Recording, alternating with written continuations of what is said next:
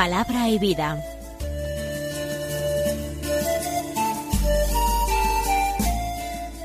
Con el Padre Manuel Horta, desde Sevilla.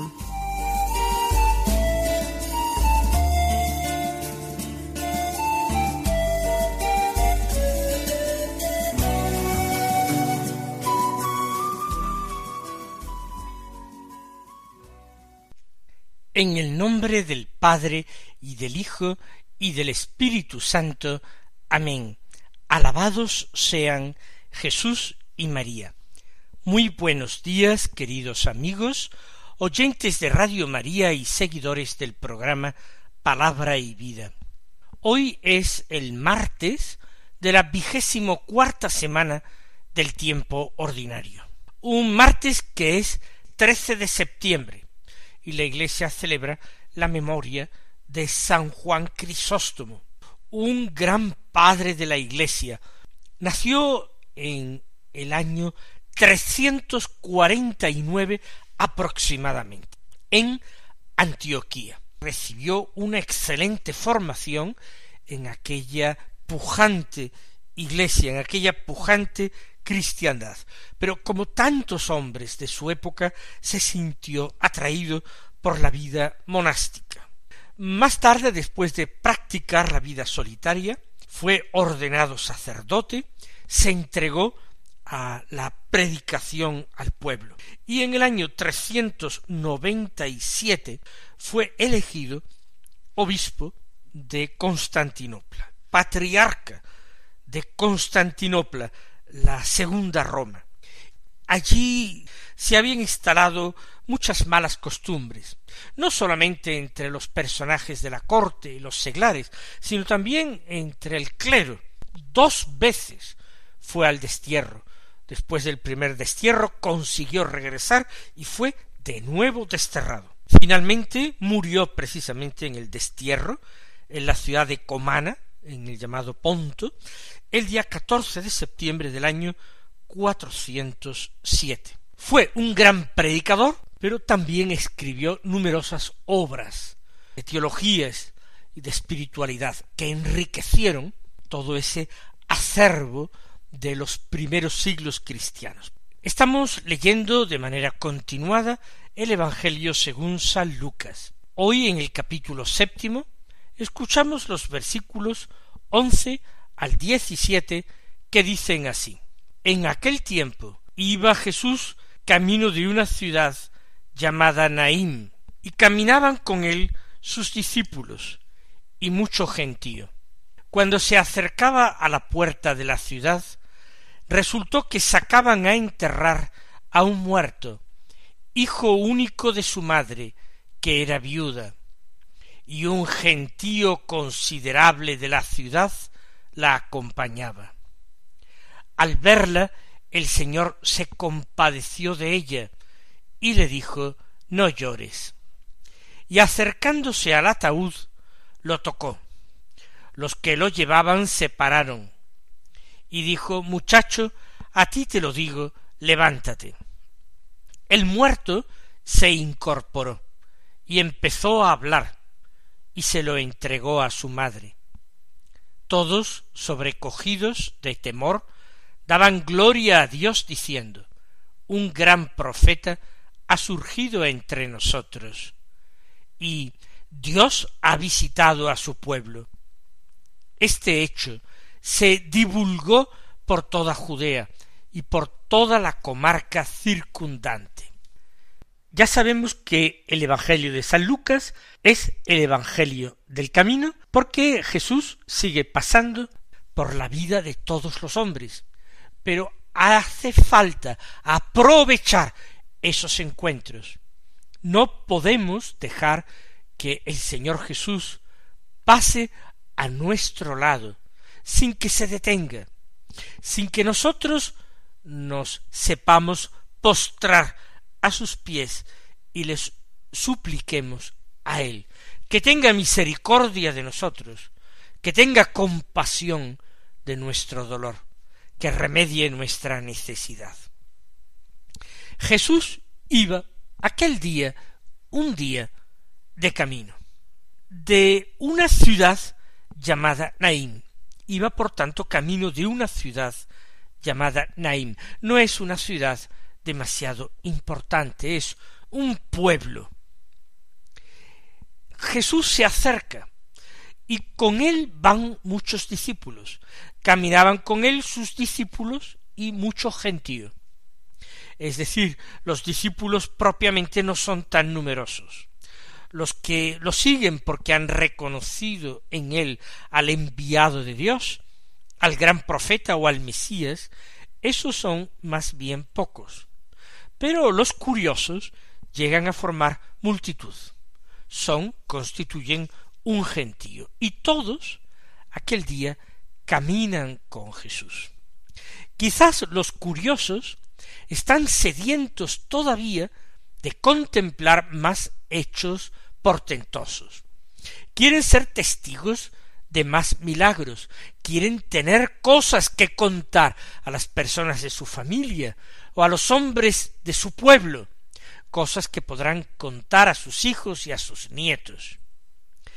Esa curiosidad que no se sacia, que a pesar de haber visto signos y prodigios, no ha llevado a los hombres a declararse discípulos de tal maestro, a entregarle sus vidas totalmente y sin reservas, a preguntarle a él sinceramente y con deseo de llevarlo a la práctica la gran pregunta Señor, ¿qué debo hacer?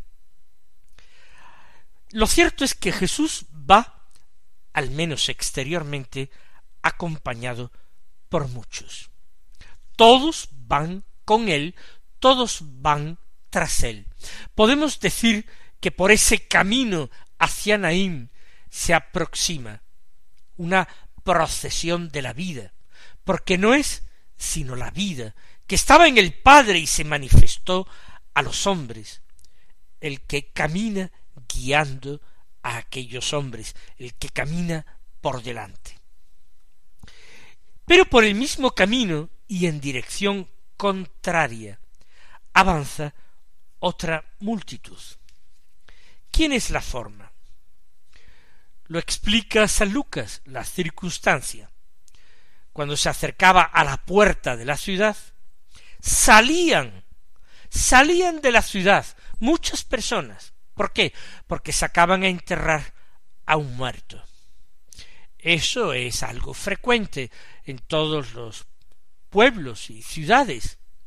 Hay personas que terminan el curso de su vida mortal. Y la costumbre judía como la costumbre cristiana es la de enterrar a sus muertos. Sacaban de la ciudad, sacaban de su casa a enterrar a un muerto, que era hijo único de una madre que era viuda. Inmediatamente nos damos cuenta de algunas cosas. Esa comitiva que va por el mismo camino pero en dirección contraria tiene un aspecto muy distinto de la que llega. La que llega es una comitiva jubilosa que va precedida por la vida. La que sale es una comitiva fúnebre, llena de dolor y de llantos, que va presidida por la muerte, representada precisamente por aquel ataúd donde va el cuerpo sin vida del joven hijo único de la madre viuda. Hay un gesto de solidaridad. Un gentío considerable de la ciudad la acompañaba. Quizás, quizás todos se sienten conmovidos por este intenso dolor ajeno. Es fácil compartir el dolor de nuestro prójimo, aunque nuestro prójimo fuera un desconocido, ver sufrir a algo nos cuesta a nosotros aceptarlo. Quizás porque en el dolor ajeno nosotros contemplamos la posibilidad de nuestro propio dolor. Nosotros podríamos ser ese que sufre, ese que ha perdido un hijo querido, por ejemplo, que ha sufrido una pérdida importante en su vida. La madre viuda es alguien que está tremendamente sola a pesar de ser una multitud o gentío considerable el que sale con ella y pretende acompañarla. ¿Y por qué se encuentra tremendamente sola? Porque las personas que verdaderamente le importaban en su vida le faltan, y le faltan para siempre, hasta el día de la resurrección. Le falta su marido con quien había querido compartir su vida, a quien había convertido en el centro o eje de su existencia. Esa mujer, no lo olvidemos, dice el Evangelio, era viuda. Pero de su marido le ha quedado algo muy importante, y no me refiero a una casa, no me refiero a unos campos, no me refiero a unos bienes de fortuna, me refiero a alguien muy importante, tan importante, un hijo, sólo un hijo había engendrado de su marido, solamente un hijo que le recordaba siempre junto a ella la presencia de aquel que también había consagrado, le había consagrado su vida. Pero ese hijo único, sin posibilidad de reemplazo, ha muerto también. Suponemos que si es joven, como Jesús le llama, ha muerto de alguna enfermedad. No tenemos por qué suponer que ha muerto violentamente. Tal vez un accidente, tal vez una enfermedad incurable al menos para los medios de la época. El dolor es incontenible. La soledad es tremenda y absoluta y de nada le sirven las palabras de consuelo, de nada le sirve el gentío considerable que la acompaña. Si tanta gente se compadecía de ella, ¿cómo no iba a compadecerse nuestro Señor Jesucristo? Él cuyo corazón era tan tierno, tan dulce, tan compasivo, él cuyo corazón era misericordioso y humilde, Jesús se conmovía con facilidad ante el dolor, ante la necesidad, ante la pobreza humana. Y ese corazón suyo siempre se encuentra dispuesto al socorro, a la ayuda, al consuelo, al alivio del dolor ajeno. Hay un motivo también muy importante en el que no sé si hemos caído. Y es que Jesús contempla en esta escena lo que podría ser anticipadamente su propio entierro, el entierro del Hijo único, muerto en plena juventud, de madre viuda y con un corazón traspasado por una espada de dolor.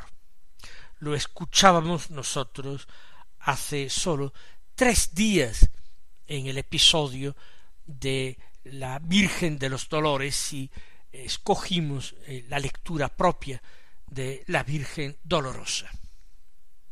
Pues bien, el Señor siente especial dolor de compasión por su propia madre, que se verá sometida a un dolor semejante, y que ni siquiera contará con una compañía tan numerosa.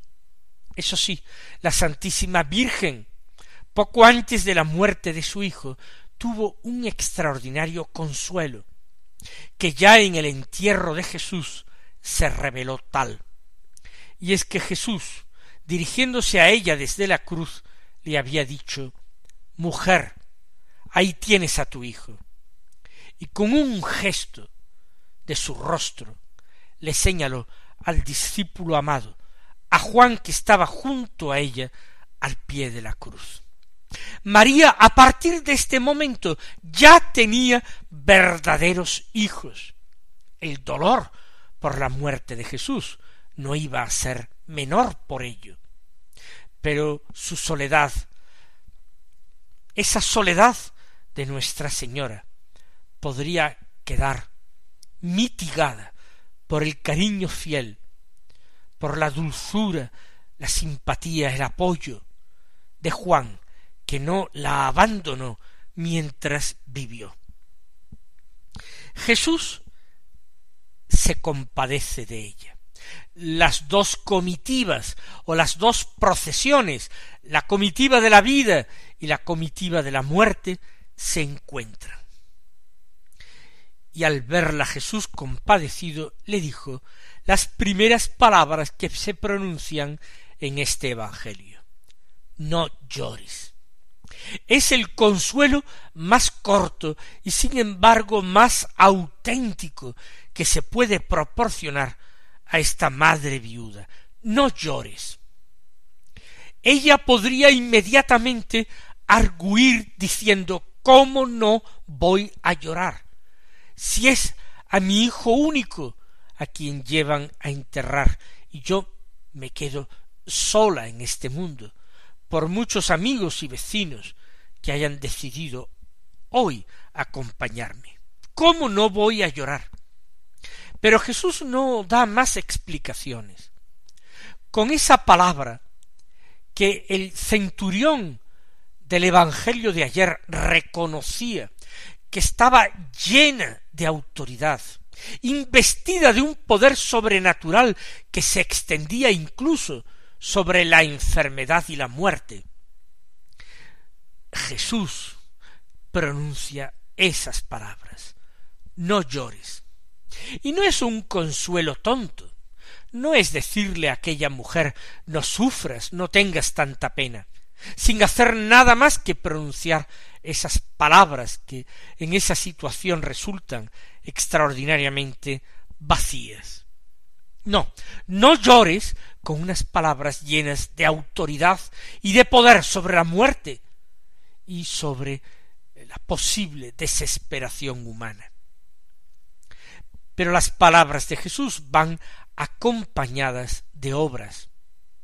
No son sus palabras puramente sonidos, como lo son las nuestras en tantas ocasiones, en que hablamos sin medida, en que hablamos de una manera charlatana, sin darnos cuenta, sin recordar, que se nos será pedida cuenta de toda palabra ociosa que pronunciemos, y que esa charlatanería es un pecado y ocasión próxima de pecado contra la caridad. Jesús obra además de hablar, y en este caso se acerca al ataúd y toca con su mano el ataúd. Entonces todos los que transportan la caja del muerto se detienen. Ya ese aura de autoridad que rodea a Jesús les impresiona. Se detienen sin que Jesús les diga a ellos paraos o alto. Se detuvieron inmediatamente que él tocó el ataúd. Quizás estaban esperando ansiosamente un nuevo prodigio, una nueva manifestación del poder divino que emanaba de Jesús. Quizás eso, quizás simplemente se encuentran verdaderamente sorprendidos de que Jesús, sin ser la madre ni ser familiar de aquel joven muerto, tome decisiones en aquel entierro. Lo cierto es que separan lo que Jesús ha querido conseguir, lo que ha querido hacer. Y ahora, de nuevo, otras palabras de Jesús. Unas palabras que van a desvelar el sentido profundo de lo que nosotros estamos contemplando hoy. Dijo, Muchacho, a ti te lo digo, levántate. No está hablando a los que portan el ataúd, está hablando directamente al muerto. Pero qué atrevimiento, pero qué osadía. ¿Acaso un muerto podrá responder desde la ultratumba, desde el más allá, cuando es interpelado? ¿Acaso nos es legítimo invocar los espíritus de los muertos? ¿Acaso nos es legítimo practicar el espiritismo o cualquier arte adivinatoria? No, ciertamente. Pero no es esto lo que hace Jesús. Jesús no evoca el espíritu de los muertos. Jesús no los invoca para que vengan a revelar secretos. Jesús está llamando a los vivos porque su palabra da vida. Muchacho, a ti te lo digo. Y esas palabras lo hacen salir de la muerte, lo hacen emerger a la vida. A ti te lo digo, muchacho, levántate. Y el muerto se incorporó y empezó a hablar. Son signos de vida, pero signos de vida humana. Sólo los seres humanos pueden expresarse, pueden comenzar a hablar. Y entendemos que aquel joven resucitado no dice vaciedades, no dice tonterías, empieza a hablar con sentido, empieza a hablar seguramente palabras de consuelo para su madre, también para sus amigos y vecinos. Empezó a hablar a los que estaban allí en su entierro, para sorpresa, para asombro, quizás para espanto de tantos. Y Jesús se lo entregó vivo a su madre. Sacaban a enterrar de su casa, de su pueblo, a un muerto. Jesús restituye a su pueblo, a su casa, junto a su madre, un hombre vivo y sano. Un hombre que se incorpora con sus propias fuerzas por sí mismo, un hombre que comienza a hablar, a expresarse, que manifiesta esta capacidad humana. Y entonces todos, sobrecogidos de temor, daban gloria a Dios diciendo todos tienen que reconocer el gran poder de Dios que se manifiesta en Jesús. Y dicen, un gran profeta ha surgido entre nosotros. ¿Quién es ese gran profeta? Jesús. Pues fíjense, hasta su alabanza es un tanto cicatera, porque semejante signo no era propio, sino del Mesías de Dios. Un gran profeta ha surgido entre nosotros. También decían, Dios ha visitado a su pueblo. Es el momento de la intervención de Dios en la historia de nuestro pueblo. Dios va a actuar para liberar a Israel, para salvar a Israel, para librarlo de la mano de sus enemigos. Estos signos no pueden ser sino presagio de algo más grande que viene detrás. Un gran profeta ha surgido, Dios ha visitado a su pueblo, y este hecho se divulgó por toda Judea y por toda la comarca circundante. Ellos lo propagaron. Ojalá nosotros también sepamos divulgar el Evangelio. El Señor os bendiga y hasta mañana si Dios quiere.